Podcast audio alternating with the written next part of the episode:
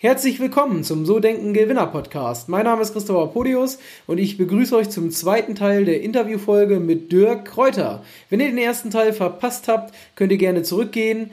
Wenn ihr den zweiten Teil durchgehört habt, steht euch noch Teil 3 zur Verfügung. Ich wünsche euch viel Spaß beim Hören und tolle Impulse.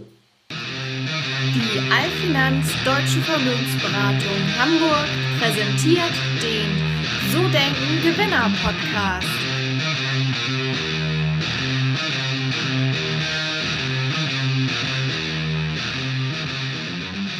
Vielen Dank für den, für den ersten Blog.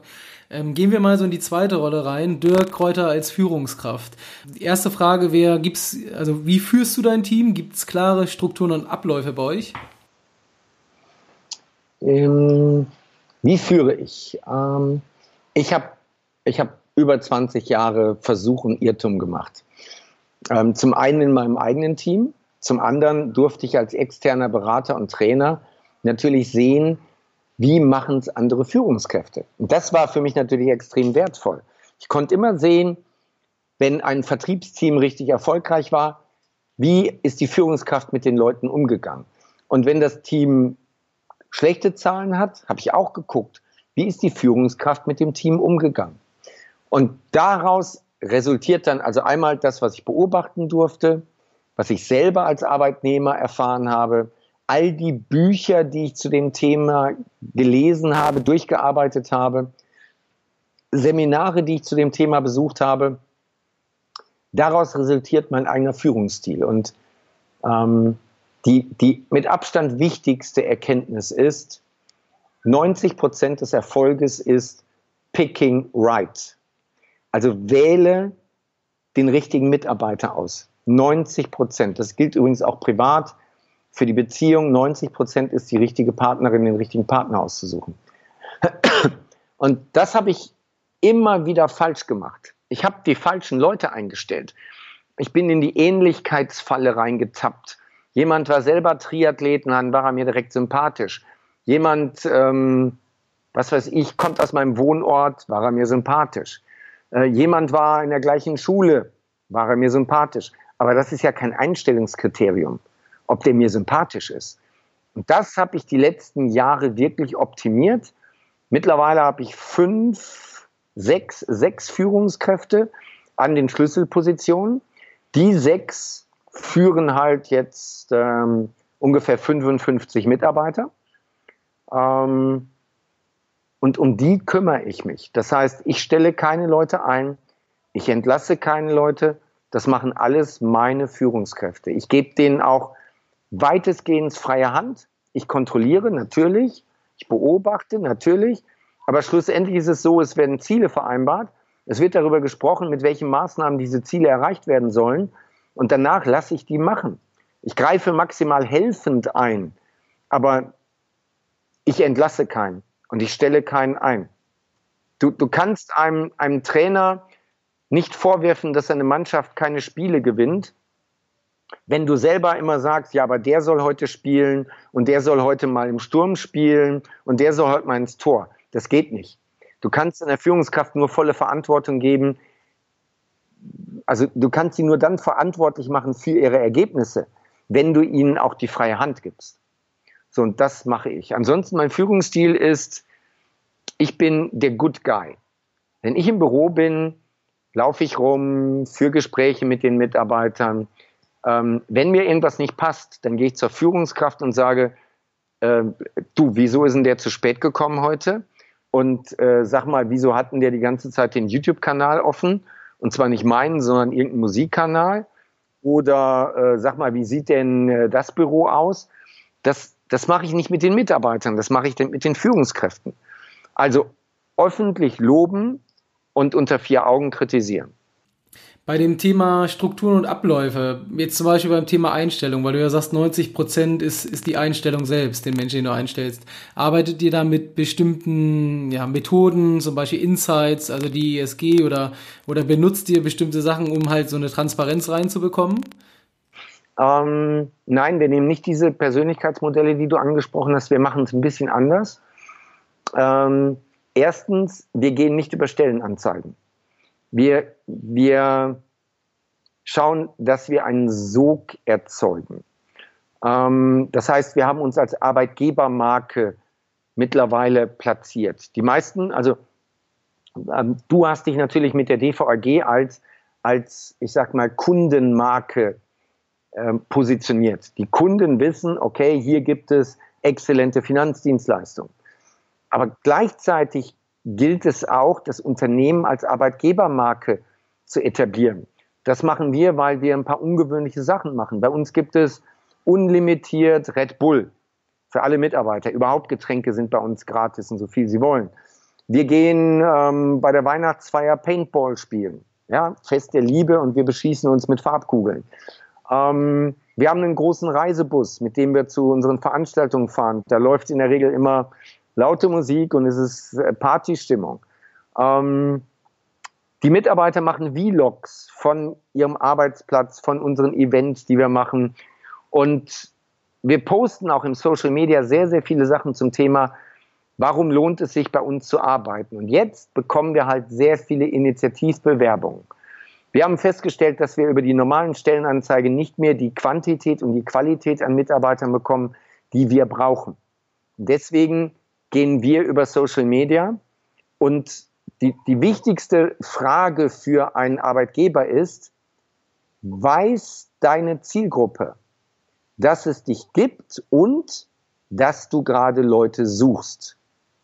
Und das ist nämlich ganz spannend. Das, die Frage habe ich vor zwei Jahren bekommen und ich habe gesagt, nein, meine Zielgruppe weiß nicht, dass es mich gibt und sie weiß auch nicht, dass wir suchen. Und seitdem sagen wir das immer, immer wieder. Wir suchen Leute für den Bereich, für den Bereich. Wenn ihr Lust habt, meldet euch. So, also das ist das eine. Der Zugangskanal der Kandidaten ist extrem wichtig. Damit steuerst du auch die Qualität. Zweitens, wir gucken uns die Bewerbungen nicht an. Die Bewerbung und Lebenslauf sagt nichts, zumindest jetzt für die Leute, die wir suchen, für den Telefonverkauf, für Online-Marketing, der Lebenslauf sagt nichts darüber aus, wie der später arbeitet. Das ist auch eine Studie von Google. Google bekommt weltweit die meisten Bewerbungen und Google sagt, der Lebenslauf hat nichts damit zu tun, ob der Mitarbeiter nachher seine Ziele erreicht oder nicht. Gucken wir nicht drauf, was wir machen. In der ersten Stufe, wir machen ein Telefoninterview strukturiert, fünf Fragen von uns und anschließend darf der Kandidat seine Fragen stellen.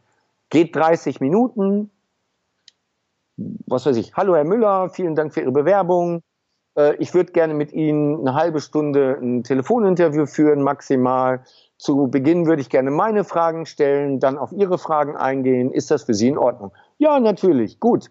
Herr Müller. Und jetzt geht's los. So. Und da bekommst du eine Vergleichbarkeit und da bekommst du einen ersten Eindruck, ob das der richtige Kandidat ist. Wir achten so gut wie nicht auf die fachlichen Qualifikationen. Nochmal, wenn du einen Chirurg einstellen willst, wenn du einen Buchhalter einstellen willst, wenn du den Logistikleiter einstellen willst, dann musst du auf die fachliche Expertise achten, ja. Aber wenn du einen Online-Marketer oder einen, einen, einen Telefonverkäufer einstellen willst, ist das Fachliche sekundär. Primär geht es darum, hat der die richtige Einstellung, die richtigen Glaubenssätze, glaubt er das, was wir glauben. Das ist unser Spruch. Nach diesem Telefoninterview bekommt er entweder eine Absage oder er wird eingeladen zum Vorstellungsgespräch. Vorstellungsgespräch, da sitzen in der Regel drei von unserer Seite am Tisch und dann der Bewerber. Das geht ungefähr eine Stunde. Wir machen insgesamt vier Rollenspiele mit den Verkäufern, um einfach auch ein bisschen ja, die Verhaltenstendenzen zu erkennen. Und wir haben eben drei da, weil alle, also zu dritt beobachtest du andere Dinge, als wenn du alleine da sitzt. Wenn er das übersteht, der Kandidat, dann wird er eingeladen zu einem Schnuppertag. An dem Schnuppertag lernt er das Team kennen, kann alle seine Fragen stellen, kann sich frei bewegen. Und spätestens nach zwei Stunden sitzt er da und macht das, was er später im Job machen soll. Das heißt, ein Telefonverkäufer ruft Kunden an. Wir selektieren Adressen und der telefoniert mindestens vier, fünf Stunden Kunden an. Und wir wollen gucken, wie er sich dabei verhält. Und ein Onliner, ein Onliner bekommt ein, ich sag mal, ein Lehrvideo gezeigt und anschließend soll er umsetzen, was er in dem Lehrvideo gesehen hat. Ähm, so, und dann bekommen die einen Eindruck, wie sieht der Alltag aus und wir bekommen einen Eindruck, passt der zu uns. Und wenn das passt, dann gibt es den Arbeitsvertrag. So machen wir das. Das ist bei uns sehr strukturiert. Es gibt ganz klare K.O.-Kriterien. Ähm, und dieser Schnuppertag ist nicht wirklich ein Schnuppertag. Das ist nur ein getarntes Assessment Center. Gibt es denn bei dir für besonders äh, langfristige Mitarbeiter irgendwelche Benefits, irgendwelche äh, besonderen Leistungen, ähm, die du als Arbeitgeber bringst? Äh, ich frage das deswegen, weil ich habe relativ viele Firmenkunden bei mir in der Kundschaft und das größte Problem ist eigentlich das Thema Mitarbeiter finden und, und Bindung. Finden haben wir ja gerade mhm. besprochen, mhm. aber so das Thema Mitarbeiter binden. Ähm, machst du da was Besonderes? Also gibt es da irgendwelche Zusatzleistungen von deiner Seite? Ähm es gibt jetzt nicht das, wo du drauf hinaus willst. Ähm, es gibt also nicht das Materielle. Ja, meine Leute verdienen gutes Geld, aber der Spruch, den ich habe, ist, du kannst so viel Geld verdienen, wie du willst, du darfst mich nur keinen Euro kosten. Das heißt, die Mitarbeiter müssen sich refinanzieren. Und das wissen sie selber. Und dementsprechend stellen sie auch ihre Gehaltsforderungen. Ne? So, weil sie wissen, okay, ich bin wertvoll, also kann ich viel Geld verlangen oder ich refinanziere mich nicht wirklich, dann darfst du auch nicht viel verlangen. So. Was, was gibt es? Du kannst als Führungskraft deine Mitarbeiter nicht motivieren. Das muss man einmal wissen. Motivation oder Leistungsbereitschaft liegt zu 100 Prozent beim Mitarbeiter. Das Einzige, was du halt nicht machen darfst, du darfst sie nicht demotivieren. Ähm, demotivieren, das ist die Kommunikation, wie du mit ihnen umgehst. Ähm, demotivieren ist, was nimmst du ihnen weg? Gerade das Wegnehmen demotiviert. Ähm, welche Karrierechancen bietest du ihnen? Was können sie im Unternehmen irgendwann mal erreichen? Nicht nur finanziell, sondern eben auch, auch karrieremäßig. Und dann ist, glaube ich, der mit Abstand wichtigste Punkt, ähm, und den haben alle Unternehmen, die wirklich erfolgreich sind, und bei denen die Mitarbeiter sehr lange bleiben, die guten Mitarbeiter sehr lange bleiben. Ähm, sie, sie erschaffen einen Kult. Sie schaffen es, anders zu sein als die anderen Unternehmen. Sie schaffen es, dass die Leute, die dort arbeiten, darauf stolz sind. Steve Jobs hat damals gesagt, wer will schon zur Marine, wenn er auch Pirat sein kann? Und dieser Spruch, der bringt es auf den Punkt. Wer will schon zu Microsoft, zu IBM, wenn er auch bei Apple sein kann und dort als Pirat Dinge machen kann? Und das ist, das ist der Kult, den wir pflegen. Wir machen außergewöhnliche Dinge. Wir, wir mieten die Dortmunder Westfalenhalle. Wir stellen einen Weltrekord auf für das größte Verkaufstraining, was es jemals weltweit gab. Ähm, wir wir haben Menschen, das sind keine Teilnehmer, das sind begeisterte Fans. Ähm, zum Beispiel, wenn du morgens in die Halle reinkommst am, am zweiten Tag, dann stehen meine Leute da und geben Free Hugs, also gratis Umarmungen. Das ist ja nicht meine Idee gewesen. Also ich bin ja nicht als Chef hingegangen und habe gesagt, so, ab morgen äh, äh, die Leute, die reinkommen, die nehmt ihr bitte meinen Arm. Das würde ich nie machen, das würde ich von keinem Mitarbeiter verlangen. Da sind die von alleine drauf gekommen und die haben da extrem viel Spaß bei und die sehen die Reaktion der, der Teilnehmer, der Gäste. Und das kann ich jedem Arbeitgeber nur raten. Entwickel einen Kult in deinem Unternehmen, dass, dass die Menschen, die dort arbeiten, sagen, ich bin hier was Besonderes und ich arbeite bei einem besonderen Arbeitgeber. Wir haben unsere Büros im höchsten, modernsten und schönsten Gebäude des Ruhrgebiets in Bochum. Und das Exzenterhaus, jeder in Bochum kennt das Exzenterhaus. Wenn man am Bahnhof aussteigt und sagt, ich möchte zum Exzenterhaus, zeigen die dahin, weil es ist so hoch, das siehst du von überall aus. Und das ist so, was weiß ich, die, die Kinder in der Schule, die, die fragen meine Kinder und sagen, äh, mal, dein Papa hat doch das Büro im Exzenterhaus, ob wir da mal rein können. Ja, so, das ist so was Besonderes. Und jetzt jetzt musst du als Arbeitgeber dir irgendwas überlegen, dass du als Arbeitgeber so attraktiv bist, dass Menschen zu dir kommen und bei dir arbeiten wollen und dass sie langfristig bleiben. Es gibt jetzt noch ein Beispiel. Ähm, wir nehmen das ja jetzt gerade über Skype auf und ich bin in diesem Moment jetzt gerade in der Karibik.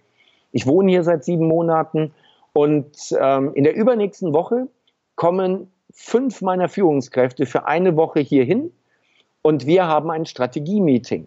Ich habe einfach mal gesagt, bevor ich jetzt zu euch rüberfliege, dürft ihr mal zu mir kommen. So, dann haben wir hier eine tolle Villa gemietet und ähm, werden eine Woche lang jeden Tag hier arbeiten, aber in, in einer ganz besonderen Umgebung. Und so, wenn jetzt jemand solche Mitarbeiter im privaten Umfeld fragt und sagt, äh, kommst du nächste Woche grillen? Dann sagt er, nee, ich kann nicht grillen, weil ich bin in der Karibik. Äh, wie Karibik? Macht ihr Urlaub? Nein, ich bin da zu einem Strategie-Meeting. Nee, nicht wirklich, oder? So, und das musst du machen. Und das, es geht nicht immer um Geld. Also Leute zu kaufen ist sehr kurzfristig. Wer wegen Geld kommt, der geht auch wegen Geld. Das kann es nicht sein. Das Geld ist ein Hygienefaktor, ja, aber schlussendlich bleiben sie, weil du ein guter Chef bist, weil du fähige Führungskräfte hast, weil es ein gutes Betriebsklima gibt, weil du im Markt eine besondere Position hast, weil es Ziele und Visionen gibt und weil die Menschen einfach einen Sinn in ihrer Arbeit sehen, wenn sie zu dir kommen. Was, was würden deine Mitarbeiter bei dich sagen, wenn du sie fragst? Beziehungsweise nicht, wenn du sie fragst, sondern wenn, wenn, wenn, wenn ich sie fragen würde, was würden sie bei dich sagen? Was meinst du? Das kommt ein bisschen darauf an, ähm, welche Mitarbeiter. Es gibt halt Mitarbeiter, ähm, die, die, äh, die kriegen schwitzige Hände, die haben erhöhten Puls. Wenn ich mal durchs Büro laufe, ich bin ganz selten da, aber wenn ich mal durchs Büro laufe, dann sagen die, oh, der Dirk ist da. So, das ist für die etwas ganz, ganz, ganz Besonderes, als wenn ich ein Promi wäre. Ähm, das, das feiern die total das sind die, die noch nicht so lange da sind. Dann gibt es eben welche, die teilweise schon 15 Jahre da sind. Was würden die über mich sagen? Ähm, ehrgeizig, klare Ziele, klare Kommunikation, nichts hintenrum, ähm, unglaubliches Wachstum mit dem Team, ähm, ungewöhnliche, ungewöhnliche Wege, ungewöhnliche Maßnahmen ja, ich glaube, das würden die sagen. Hm, okay. Das war der zweite Teil der Interviewfolge mit Dirk Kräuter. Wenn es euch gefallen hat, lasst mir eine Rezession da, bewertet mich oder schreibt mir eine E-Mail. Ich freue mich darauf und wünsche euch viel Spaß beim dritten Teil.